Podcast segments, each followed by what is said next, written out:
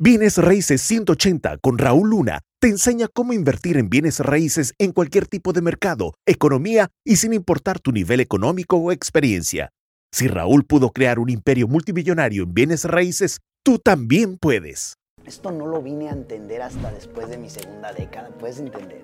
O sea que ya había invertido por más de 10 años de la manera tradicional que todos invierten, de la forma que mayoría de los agentes de bienes raíces lo entienden, mayoría de los inversionistas tradicionales lo eh, comprenden. Y yo no sabía lo que estoy a punto de simplemente compartirte. Una propiedad, Stockton, California. Mandé cartas en donde los dueños me llamaban tomo la llamada, estamos obviamente en el proceso de hacerle la oferta, negociación, ellos tenían una tremenda necesidad que, era factible para ellos vender la casa en las condiciones actuales. La propiedad estaba completamente destruida, estaba abandonada, habían heredado la propiedad, estaba hecho un desastre. Les hago una oferta, en este caso, me aceptan la oferta y el contrato tenía 100 dólares de depósito. Y hay personas que me dicen, Raúl, ¿cómo con 100 dólares? Sí, 100 dólares. Era, fue lo que dejé de depósito para mostrarle de que eh, eh, eh, podríamos nosotros hacer negocio. Lo más interesante fue esto.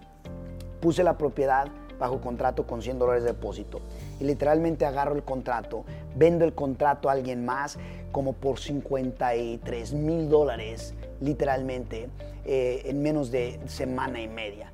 La otra persona compró, prosiguió con la transacción y lo único que yo tuve que sacar fueron 100 dolaritos.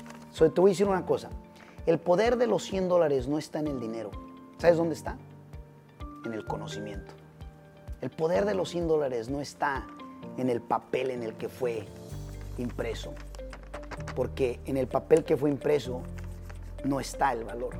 Está en si el conocimiento que obtienes especializado lo ejecutas con disciplina sin tú desanimarte. O rendirte en el proceso. Si adquieres, y digo, si lograste entender lo que acabo de compartirte, entonces con 100 dólares puedes hacer historia. Cuando la mentalidad es millonaria.